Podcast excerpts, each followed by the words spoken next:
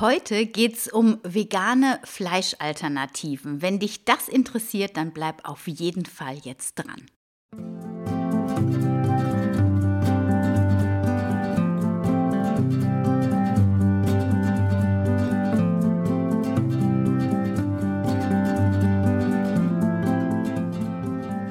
Schön, dass du wieder eingeschaltet hast zu einer neuen Folge von Wemmeli, dem Podcast rund um das vegan-vegetarische Leben in der Familie und mir, Anna Meinert.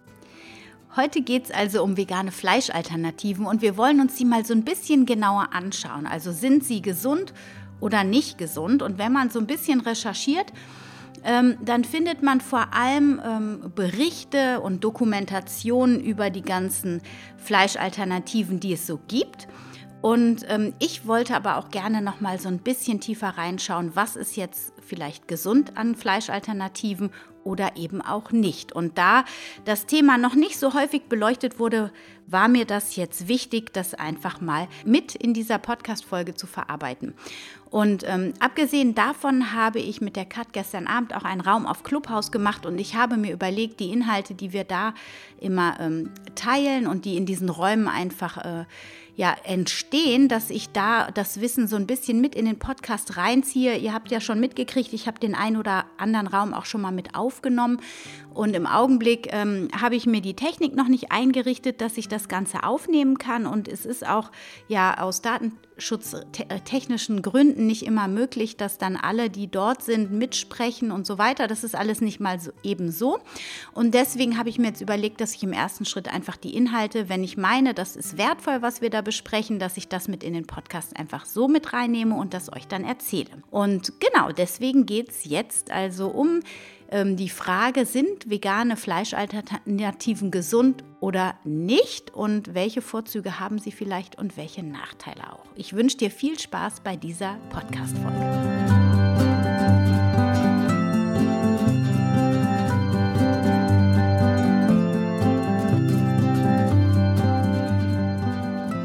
Bevor wir in das Thema jetzt einsteigen, möchte ich mich nochmal von Herzen bedanken. Normalerweise fällt mir das immer erst am Ende des Podcasts ein und diesmal habe ich wirklich dran gedacht. Ich habe gedacht, wow, wir sind jetzt bei 179. Das sind ehrlich schon einige Podcast-Episoden, die ich hier hochgeladen habe und die ihr euch angehört habt. Und ich möchte mich von Herzen bei euch einmal bedanken, dass ihr mir die Treue schenkt, dass ihr den Podcast auch immer wieder teilt, denn die ähm, Community, die den Podcast hört, das wird, die wird immer größer und ich möchte euch von Herzen dafür danken, dass ihr mich hier ähm, unterstützt, indem ihr mir auch immer wieder Bewertungen schreibt und auch den Podcast mal auf Instagram teilt und so weiter. Also vielen, vielen herzlichen Dank und ich freue mich sehr über alle, die mich auf Instagram mal anschreiben, mir gerne gerne auch mal ein Feedback persönlich geben zum Podcast oder auch mal äh, Themenvorschläge. Also connectet euch auf äh, Anna-Meinert auf Instagram mit mir. Auf Facebook bin ich nicht so ganz äh, präsent, aber auf Instagram könnt ihr super gerne ähm, mit mir in Kontakt treten. Und was ich noch sagen wollte, falls ihr ein iPhone habt und hoffentlich geht es bald auch über Android, ich kann euch nur ans Herz legen, einmal in Clubhouse reinzugehen. Wir haben diesen Mindful Vegan Club heißt der. Und da haben wir jetzt im Augenblick den Mittwoch fixiert. Da haben wir immer mittwochs um Viertel nach zwölf und abends um Viertel nach acht jeweils einen Raum ähm, zur veganen Ernährung. Unterschiedlichste Themen. Nächste Woche sprechen wir über äh, Seaspiracy, über den Film wollen wir ein bisschen sprechen. Und mittags geht es immer ums Kochen. Da werden wir das Thema Sprossen demnächst noch mal ein bisschen mehr unter die Lupe nehmen. Also wenn ihr könnt, dann kommt super gern mal auf Clubhouse. Es lohnt sich total, weil es ist ganz anders als im Podcast. Wir können in den Austausch gehen und das bringt einfach nochmal eine ganz andere Gesprächsqualität. Gut, genug Vorgeplänkel. Jetzt geht es äh, um die veganen Fleischalternativen. Und ähm, also als ich vegan geworden bin vor neun Jahren, vor acht Jahren, vor neun Jahren, ähm, da gab es sowas in der Form noch gar nicht. Also es gab damals Tofu und ähm, ja, ich glaube, vielleicht so das ein oder andere vegetarische Würstchen in der, im Reformhaus tatsächlich auch erst. Und ähm, ich weiß, meine Mutter hat sowas vor, vor 15 Jahren auch manchmal mitgebracht, aber das schmeckte alles noch nicht so super.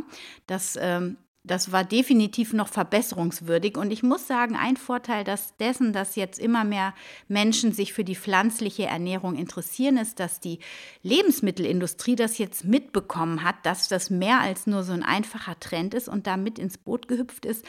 Und dass jetzt auch große Firmen wie zum Beispiel Rügenwalder einfach in den vegetarischen Markt mit reingehopst sind und eben äh, mit ihrem Geld, was sie ja haben, dadurch, dass sie so eine große Firma sind, ähm, forschen und investieren, da dass dann eben leckere, tolle vegane Fleischalternativen auf den Markt kommen. Und man kann das sehen, wie man will.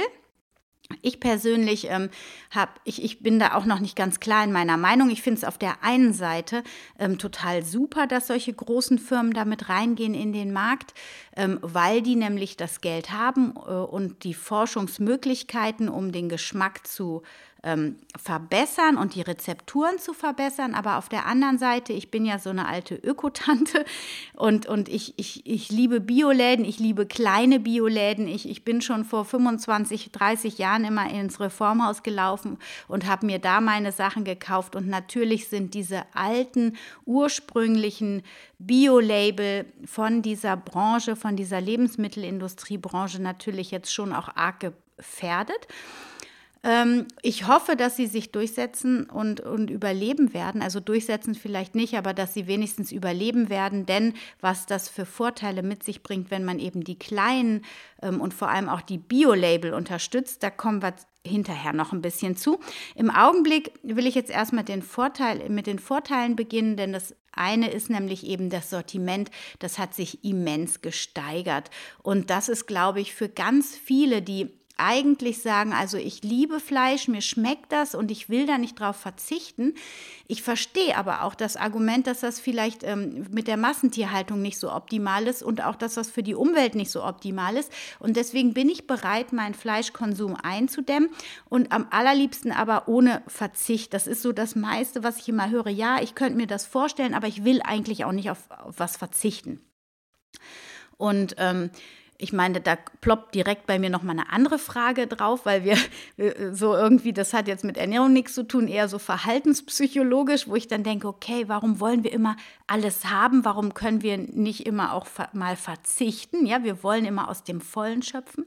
Ist ja auch total in Ordnung. Ja, ich verurteile das gar nicht. Ich will es nur mal benennen. Das fällt mir gerade so auf.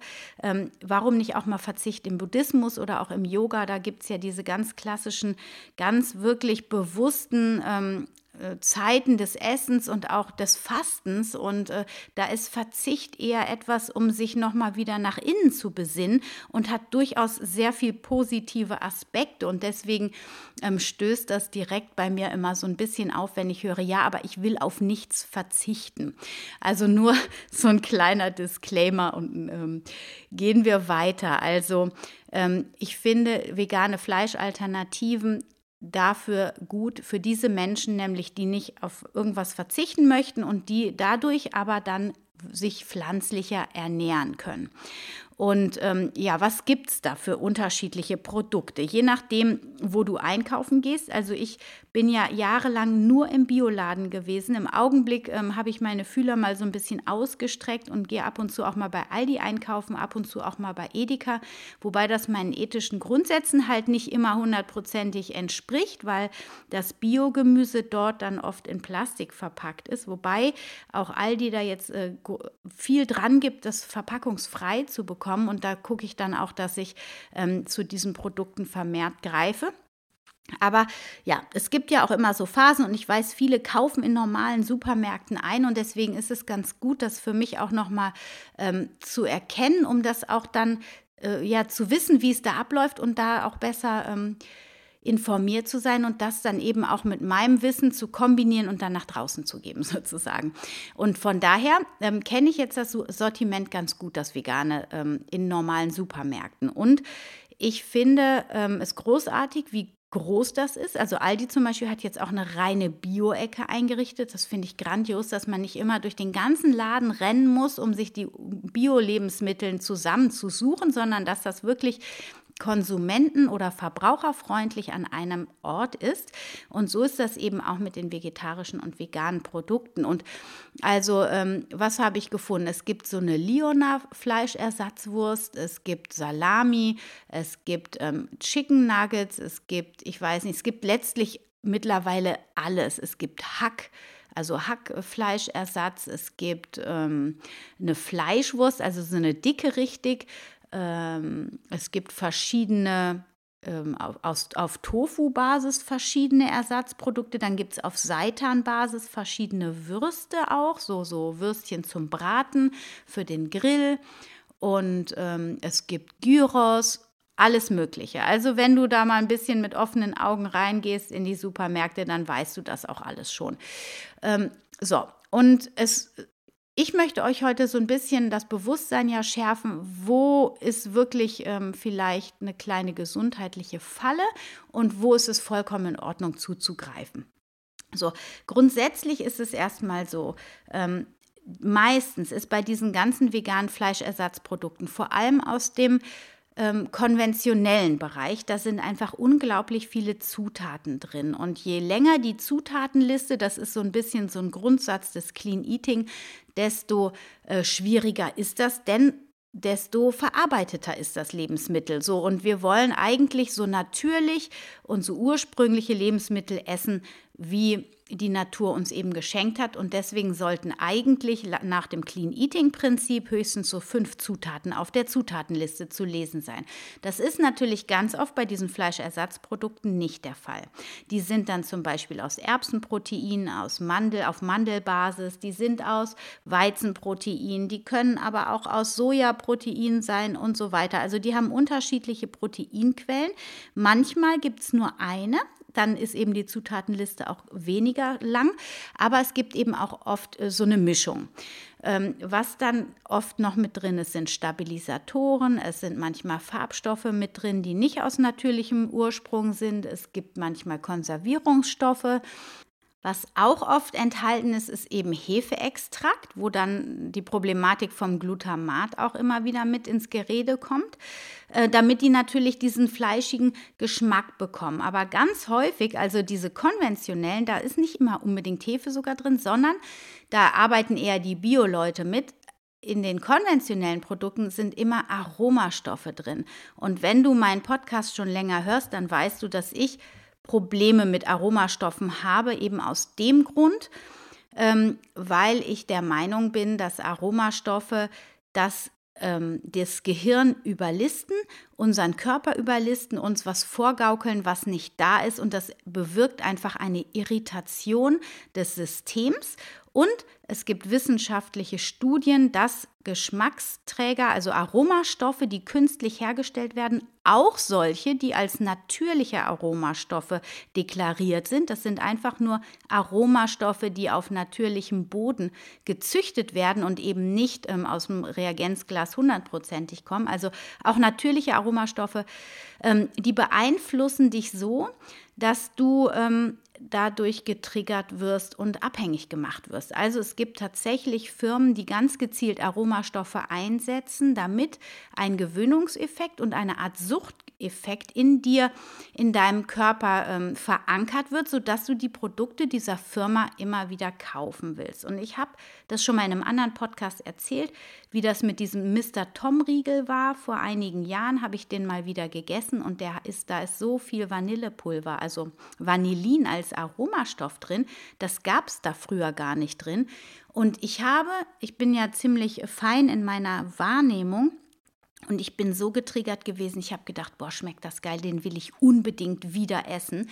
Und bin dann wirklich so zwei Wochen regelmäßig da in diesen Supermarkt und habe mir so einen Riegel geholt. Beziehungsweise, ich habe das natürlich auch sofort bewusst gemerkt und ich war auch schockiert und habe das aber nach so, also zwei, drei Riegel habe ich dann noch gekauft und dann habe ich damit aber auch Feierabend gemacht, weil ich dachte, nee, das mache ich nicht. Und bei diesem Corny-Riegel, da erinnere ich mich noch dran, das ist ein vegetarischer Riegel, da habe ich studiert, das ist ja jetzt auch schon ein paar Jährchen her. Und der war auch mit den Aromastoffen so bespickt, dass ich gedacht habe, ich will nur genau diesen Müsli-Riegel haben, keinen anderen, nur diesen, nichts anderes. Und dann werde ich immer hellhörig. Und mittlerweile ist es tatsächlich von Studien auch belegt worden, dass die Aromastoffe uns auf eine gewisse Art und Weise abhängig machen. So, schon wieder ein kleiner Diskurs. Was ist noch drin in diesen Fleischersatzprodukten? Da sind Stabilisatoren drin, da sind Emulgatoren drin, das sind alles eben ähm, Substanzen, die das Produkt dann eben so machen, damit es fleischähnlich wird, ja. Und das Problem bei den Stabilisatoren zum Beispiel, die haben ähm, die getestet, die Fleischersatzprodukte, und da kam raus, dass ganz oft in diesen Stabilisatoren mit Genmanipulation gearbeitet wird. Also das heißt, ähm, diese Teilchen, die sind auch so klein, das muss dann nicht deklariert werden. Das waren quasi auch Verunreinigungen. Und es gab auch eine, ähm, eine Verbraucherstudie quasi, die haben bei den ganzen Firmen angefragt, sind die Sojabohnen von euch genmanipuliert? Also wo kommen die her?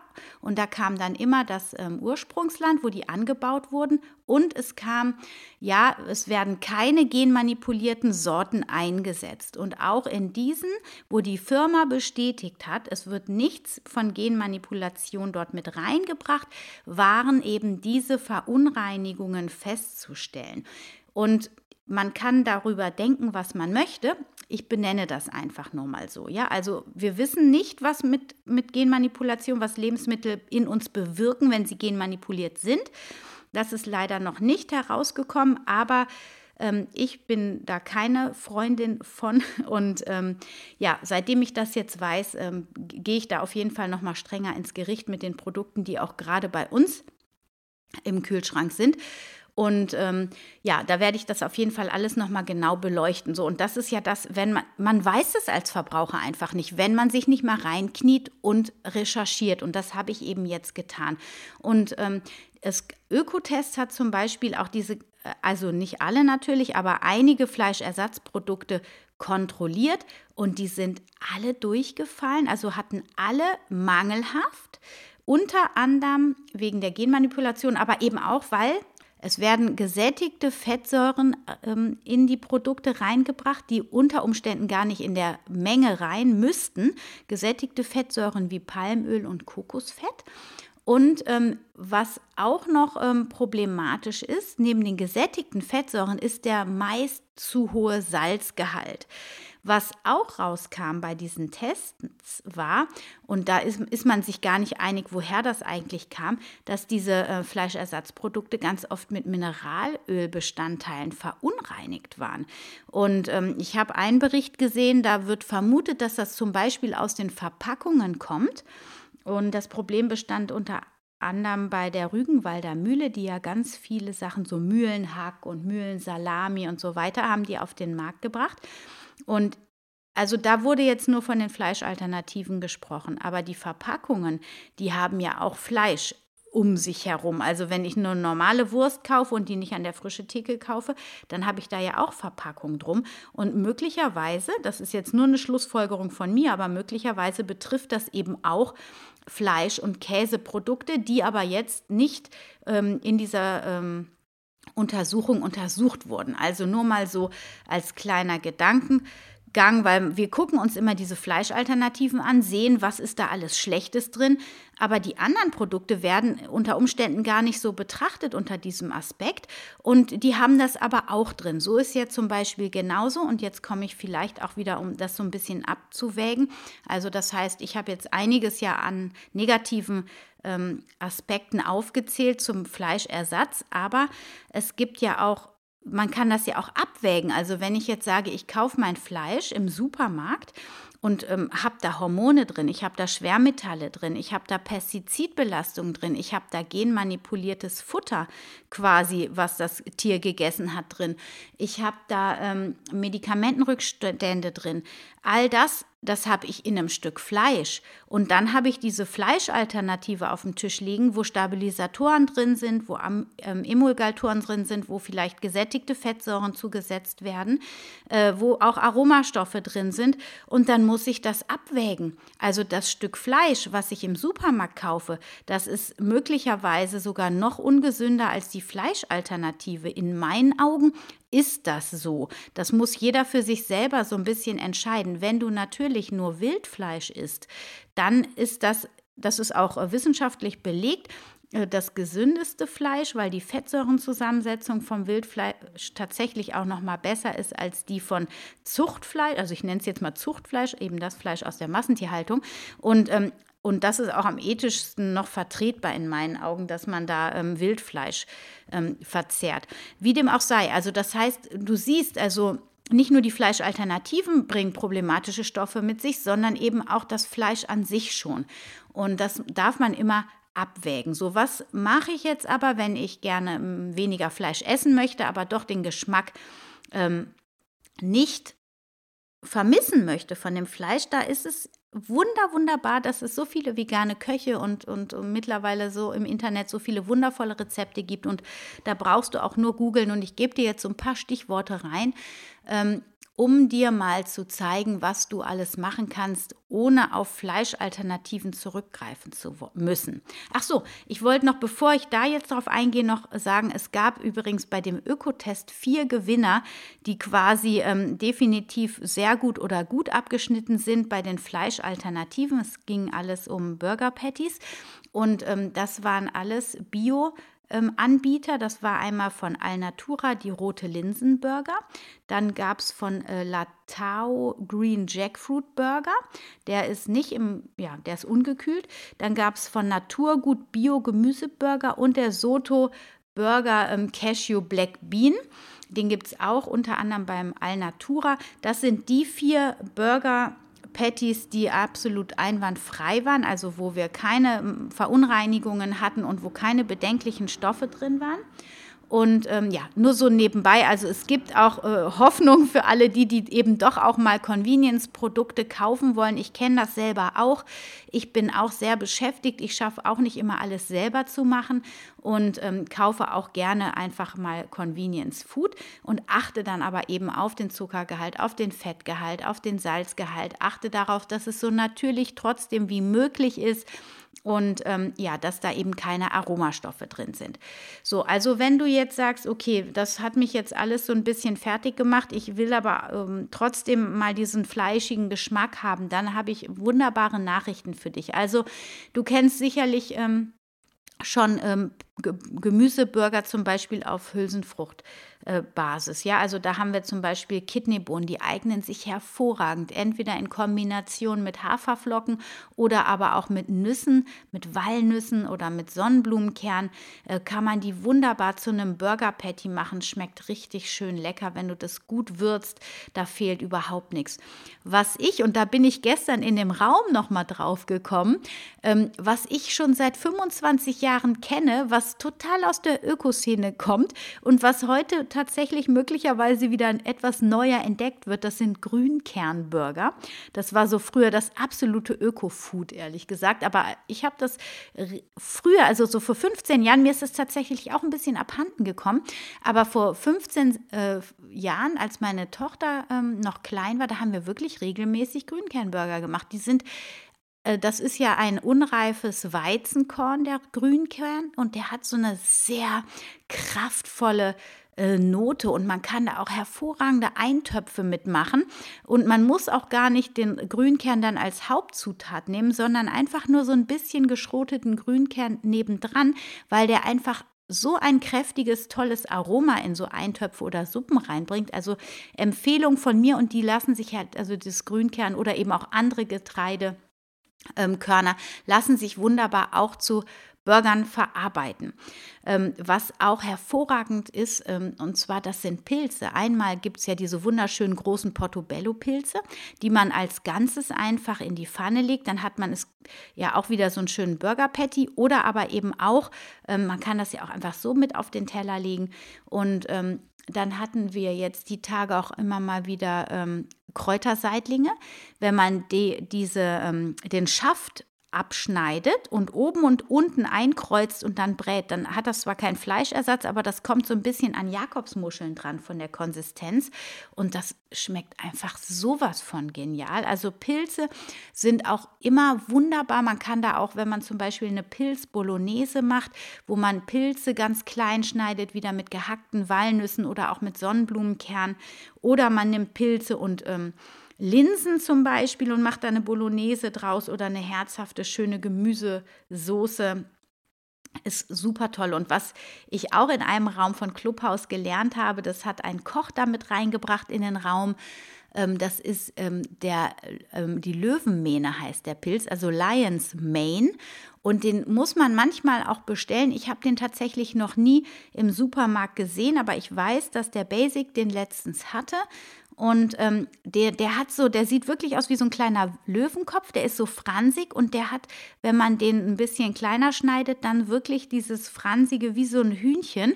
Und das kann man schön scharf anbraten mit Knoblauch, Olivenöl, Salz, Pfeffer und dann ist es wirklich, also für Wraps zum Beispiel eignet sich das hervorragend oder aber auch für so eine Art Frikassee hervorragend. Also richtig, richtig toll, was es da alles gibt. Was es schon immer gibt und also genau wie Pilze gibt es ja auch schon immer, aber so diese Ideen, die gibt es noch nicht immer. Aber ähm, Tofu ist ja wirklich ähm, ein altbekanntes Ding als Fleischersatz und da gibt es ja ähm, neben Tofu und Tempo, das sind so äh, Tempo, Tempeh meine ich natürlich. Tempeh ist ja äh, die fermentierte Sojabohne, die auch eine wundervolle feste Konsistenz hat, anders als der Tofu, der ja eher ein bisschen weicher ist, eignet sich beides hervorragend zum Marinieren, weil es relativ weil es relativ äh, geschmacksneutral ist. Der Tempeh ist noch ein bisschen intensiver im Geschmack, aber mit Knoblauch schön scharf angebraten oder auch frittiert ist es super lecker. Und ähm, was es sonst auch noch gibt, und das ist jetzt also für alle, die zum Beispiel nicht so auf Soja ähm, gehen wollen, weil sie meinen, das wäre nicht umweltfreundlich genug, weil das ja oft äh, von weit herkommt, was aber ganz oft eben nicht der Fall ist. Selbst bei diesen Fleischersatzprodukten steht ganz oft drauf, Soja ist aus Europa oder aus Österreich und so. Also guckt da einfach mal drauf. Das ist schon lange nicht mehr so, dass Soja von Übersee kommt, sondern dass eben auch hier in benachbarten Ländern äh, Soja angebaut wird. Und ähm, aus Soja kann man ja übrigens auch diese ganz klassischen Sojaschnetzel, das ist ja dieses äh, gefriergetrocknete Soja, ähm, was so in verschiedenen Größen angeboten wird. Das ist ähm, die Textur, die, das wird dann eingeweicht, das ist getrocknet, das gibt es klein, da kann man dann Sojahack draus machen. Das gibt es aber auch größer für ein Sojagulasch. Das gibt es auch als große Schnetzel, da kann man also alle möglichen Formen gibt es davon. Ähm, dieses texturierte Soja. Ähm, das gibt auch, geht es auch wunderbar als Fleischersatz, was noch relativ, ich meine, natürlich ist das ein starker Verarbeitungsprozess, weil das ja so gefriergetrocknet wird, aber da ist sonst nichts dran, außer eben Soja. Ja, also keine Aromastoffe, keine Stabilisatoren etc. pp. Was es auch gibt, äh, das ist einmal aus Sonnenblumen und aber auch aus Lupinen. Da kann man auch wunderbar Hack draus machen. Und das gibt es auch schon so fertig gekauft. Das muss man, dann kann man einfach wie Hack weiterverwenden. Und das ist auch noch relativ ähm, ja, äh, hat keine großen Zusätze und es ist natürlich ein Verarbeitungsschritt dahinter, auch das äh, bei den Sonnenblumenkernen, das wird auch irgendwie in der Textur verändert, aber trotzdem hat man da nicht diese ganzen Zusätze. Auch das eignet sich hervorragend, ob man da jetzt ähm, Burger-Patties draus macht oder das als Hacksoße macht. Ähm, da gibt es verschiedene Optionen. Und genauso mit der Lupine. Das ist eine wundervolle Pflanze, sehr, sehr proteinreich, hat aber auch noch ganz viele andere wundervolle Stoffe. Und ähm, die Lupine wird auch tatsächlich in Deutschland angebaut. Also das ist wunderbar für alle, die da auf die Umwelt ganz besonderen Wert legen. Und ähm, da gibt es ganz tolle Produkte rund um die Lupine. Guck dir das gerne mal an, wenn dich das interessiert. Und ähm, ja, das sind so die Dinge, die ich dir an die Hand geben kann, die definitiv auch gesundheitsfördernd sind. Und ähm, wenn du jetzt ähm, vegan werden möchtest und erstmal gar nicht so auf diesen Fleischgeschmack verzichten möchtest, dann ist das auch vollkommen in Ordnung, erstmal auf Fleischersatzprodukte umzusteigen, weil ich persönlich sage immer, okay, der erste Schritt in die vegane Richtung, das ist schon mal der richtige Schritt. Und wenn das eben über diese Ersatzprodukte, die vielleicht auch langfristig nicht die Gesundheit fördern, aber wenn das über diesen Schritt dann erstmal funktioniert, dann ist das der richtige Weg. Ja, dann ist das der, der Schritt in die richtige Richtung. Und deswegen mach das. Und dann, wenn du wirklich ähm, deine Fühler immer weiter Richtung pflanzliche Ernährung ausstreckst oder wenn du einen Partner hast, der seine Fühler immer mehr in diese Richtung ausstreckt. Ich meine, das ist ja auch ganz oft so, wenn, wenn die Frauen, und im Augenblick sind es ganz oft die Frauen, die so vorangehen in diese pflanzliche Ernährung. Und die Männer, die wollen nicht so gerne mit, ja, weil die halten einfach noch gerne so ein bisschen an den Traditionen fest, da sind auch noch alte Glaubenssätze verankert und so weiter. Und du fängst die damit ein, dass du den Fleischalternativen anbietest, dann ist das doch wunderbar. Dann können die erstmal ihre Barriere gegen diese rein pflanzliche Ernährung abbauen. Und irgendwann sind die dann auch neugierig und dann sind die offen. Und dann traust du dich auch mal gesunde Alternativen anzubieten, wie zum Beispiel ein Kidneybohnenburger oder aber auch ein äh, Sojahack. Ähm, Bolognese oder ein geschnetzeltes aus Jackfruit. Hatte ich, Jackfruit habe ich jetzt noch gar nicht gesagt, eben glaube ich. Ne? Die Jackfruit ist ja auch genial. Das ist ja eine Frucht, die unreif geerntet wird und sehr geschmacksneutral ist. Die wird, kommt in der Dose oder im Glas, ist meistens in Salz oder Zitronenwasser eingelegt, damit sie haltbar ist. Und wenn du die gut wässerst, dann kannst du die total super marinieren. Und die ist auch so schön faserig, dass die wunderbar scharf angebraten wie so ein bisschen Hühnerfleisch ist. Und ähm, dient auch, also ist total gesund, keine Aromastoffe, nichts anderes drin.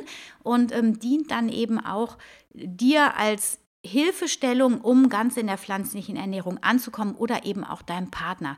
Und darum geht es doch, dass wir so ein bisschen die Angst davor loslassen, dass wir verzichten müssen in der rein pflanzlichen Ernährung, dass wir uns öffnen für all die Möglichkeiten, die die pflanzliche Ernährung uns bietet. Und wenn diese Trittstufe, die veganen Fleischalternativen aus dem Supermarktregal sind, dann ist das eben die Trittstufe. Aber ich bin mir sicher, und das zeigt auch meine Erfahrung in den letzten zehn Jahren, dass wenn man einmal den Schritt in die vegane Richtung gemacht hat, dass man nach und nach immer mehr Bewusstsein entwickelt. Man wird immer mutiger, man versucht immer mehr neue Dinge, probiert man aus, man implementiert immer mehr pflanzliche Lebensmittel ähm, und Grundnahrungsmittel in seinen Alltag. Und dann geht das Schritt für Schritt. Ich meine, ich habe mit der veganen Ernährung angefangen und dann fing der Blick äh, ging dann weiter auf die Schuhe, auf die Kleidung, auf die Bettwäsche. Und so wird man, kommt man langsam von der veganen Ernährung auf einen veganen Lebensstil. Dann geht man von diesem veganen Lebensstil nochmal in einen bewussten Lebensstil über, zum Beispiel mit Zero Waste oder weiß ich nicht, mehr Recycling etc. pp. Und so ist das ja auch, wenn du anfängst, dich für die vegane Ernährung oder für die pflanzliche Ernährung zu öffnen, dann ist es gut, dass du diesen Weg überhaupt gehst und dann wirst du Schritt für Schritt immer tiefer reingehen, weil das ist einfach die Entwicklung. Und ähm, und wenn das mit Fleischalternativen der erste Schritt ist, dann ist das wunderbar. Und wenn das deinen Partner betrifft, dann ist das wunderbar. Ich kenne viele Geschichten, wo die Partner dadurch, dass die Partnerin da so offen mit umgegangen ist und auch das akzeptiert hat, dass der Mann einfach gerne diesen Fleischgeschmack hat und der dann aber auch irgendwie offen war. Es gibt ja übrigens diese Beyond Burger, da merken die Männer das manchmal gar nicht so unter uns, dass es gar kein Fleisch ist. Also kannst du ja auch mal ausprobieren. Ich finde übrigens diese Beyond Wurst total lecker, aber die ähm, äh, die kaufe ich auch nie. Also das ist mir alles viel zu fleischähnlich, das brauche ich eigentlich gar nicht. Ich habe sie aber natürlich mal probiert. Aber wenn du auf dieser Ebene natürlich dann äh, deinen Partner mit ins Boot holst, dann ist es doch richtig, richtig gut. Ja, Ihr Lieben, jetzt habe ich schon wieder 30 äh, Minuten vollgequatscht hier und ich hoffe, ich konnte dich ein bisschen inspirieren. Ich konnte dir ein paar Fragen beantworten, ob Fleischalternativen gesund oder ungesund sind. Ähm, zusammengefasst kann man noch mal sagen, achte auf den Fettgehalt. Es gibt ja auch ähm, Patties oder Fleischalternativen, wo, wo nicht so viele gesättigte Fettsäuren drin sind. Achte darauf, dass die Zutatenliste nicht zu lang ist. Im besten Fall sind keine Aromastoffe drin. Es gibt im Bioladen auch zum Beispiel aus Seitan, aus Weizen, ähm, gibt es auch noch ähm, Fleischersatzprodukte, die ohne Aromastoffe auskommen. Und äh, ich habe den Weizen eben und den Seitan eben gar nicht genannt. Also jetzt ganz am Ende, besser spät als nie. Also natürlich gibt es auch noch Seitan, das ist ja reines Weizengluten, was wunderbar als Fleischersatzprodukt dient. Das kann man auch als Pulver sich oder als Mehl sich bestellen und dann eigene vegane Braten machen. Das ist total super. Da kann man dann eben auch ähm, sofern man natürlich keine Glutenunfallträglichkeit hat, ähm, kann man da wunderbar vegane Fleischalternativen mit produzieren, wenn man die selber macht, eben vor allem auch ohne ähm, Aromastoffe. Und ich habe einen veganen Braten zu Weihnachten gemacht und das war so einfach und das war so lecker. Also lohnt sich auf jeden Fall. Gut, dass ich nochmal versucht habe zusammenzufassen und mir aufgefallen ist, dass ich den Seitan vergessen habe. Ja, obwohl ich hier ein paar Notizen habe, habe ich es einfach überlesen. So, okay. Also achte einfach darauf, hab ein Auge darauf, dass im besten Fall keine Aromastoffe drin sind, der Salzgehalt nicht zu stark ist.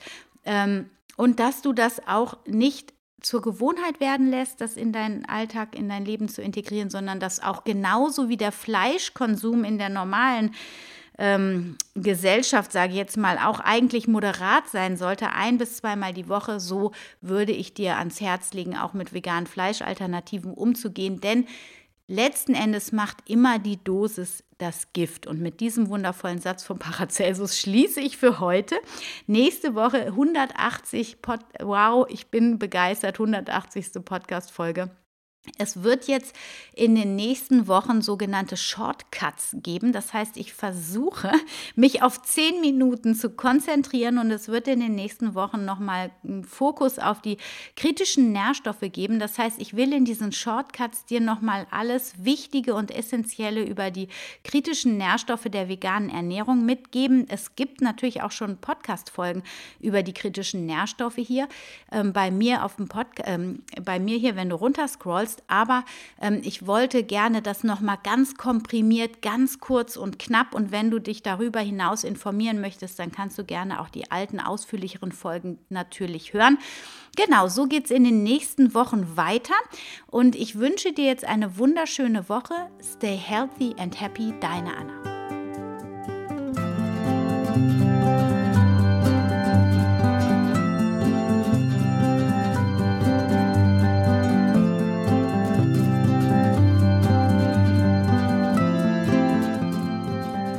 Dass du wieder dabei warst bei dieser Folge von Wemmeli, dem Podcast rund um das vegan-vegetarische Leben in der Familie und mir, Anna Meinert.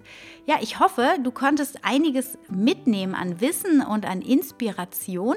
Und wenn dir der Podcast gefallen hat, dann freue ich mich sehr, wenn du die Podcast-Episode mit deinen Freunden, Bekannten teilst oder mir super gerne ein Feedback ähm, als Bewertung oder als Direktmessage auf Instagram schreibst oder eben eine Bewertung auf iTunes. Das hilft, dass auch andere Menschen den Podcast gut finden und dass in mehr Menschen einfach hören können.